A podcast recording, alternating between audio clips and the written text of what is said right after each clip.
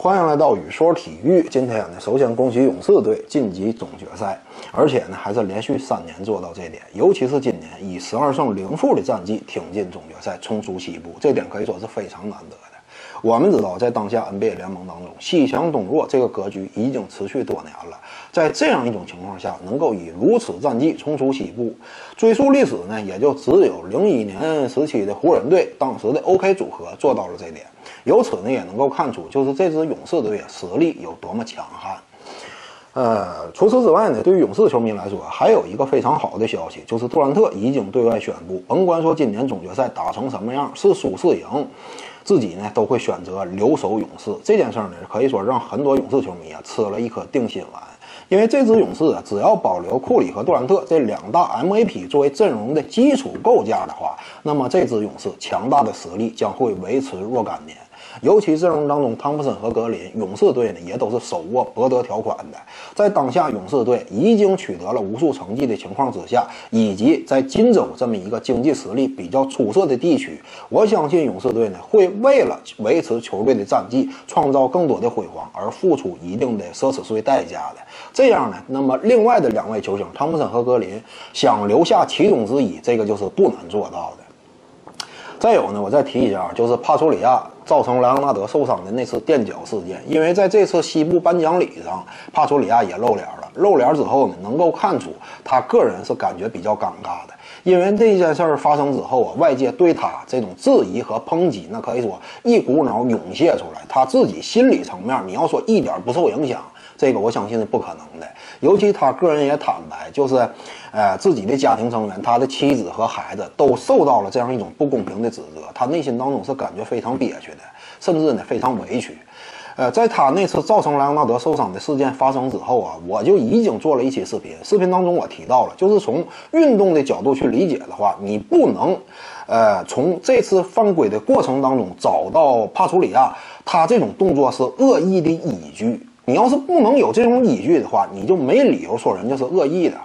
而且呢，在我做完那期视频之后，NBA 官方的裁判中心也对外回应了这件事儿。NBA 裁判中心呢是认为帕楚里亚的这样一种动作在 NBA 当中是非常常见的。从这次动作本身，你甚至不能判断帕楚里亚他这次动作是一次恶意犯规，而是仅仅是一个呃普通犯规。从 NBA 裁判中心对外公示的这样一种态度来看呢，也就基本上能够印证了帕楚里亚这个动作呀，你不能就是完全把莱昂纳德的受伤一股脑的推卸到他一个人身上。我们知道受伤这种事儿在体育赛场上这是非常常见的，这更多还是一种意外。因为 NBA 裁判中心已经对外做出了这样一种宣示，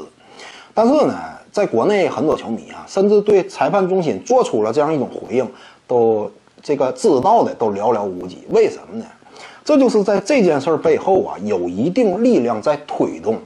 呃，什么力量呢？这个我们就不指明了。一些大型的门户体育网站啊，它在这件事的处理上，尤其是在新闻的采编的公正性上，是出现了一定问题的，是有一定的倾向性的。你比如说，帕图里亚在受伤，这这个造成莱昂纳德受伤之后。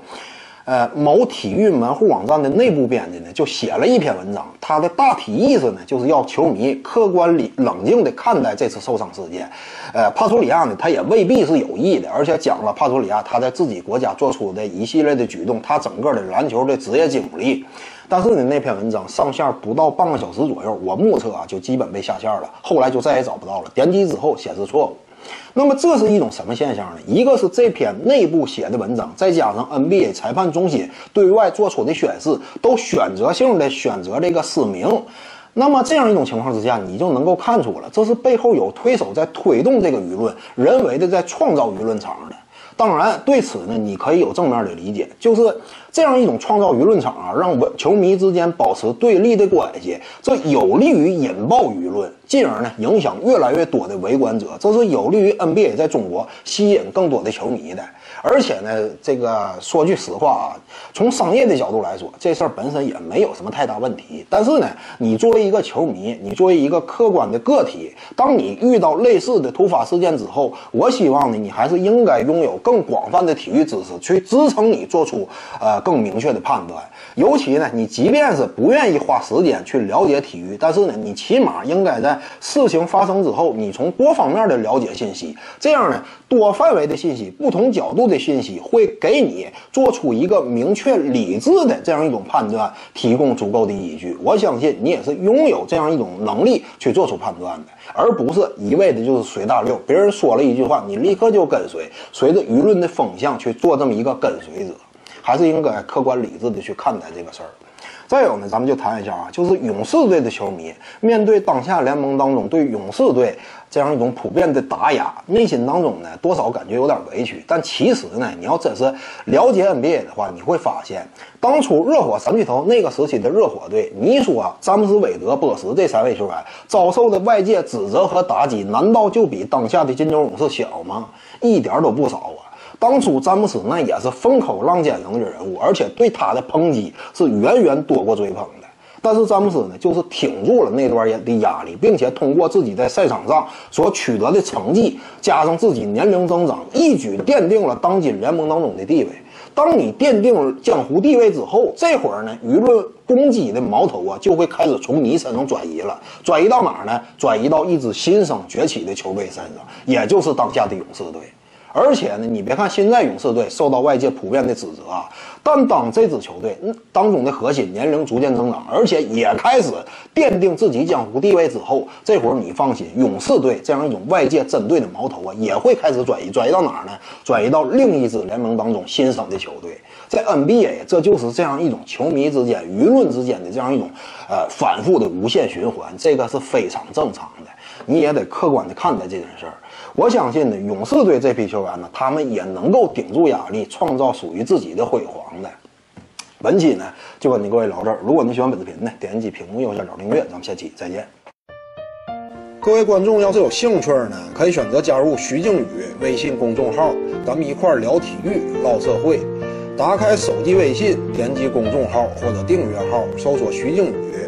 你要是习惯扫二维码呢，效果也一样。扫到之后点击关注。总览体育，独到见解就是语说体育；谈讲评说，无愧于心就是静语漫谈。每天一条语音推送，欢迎各位光临指导。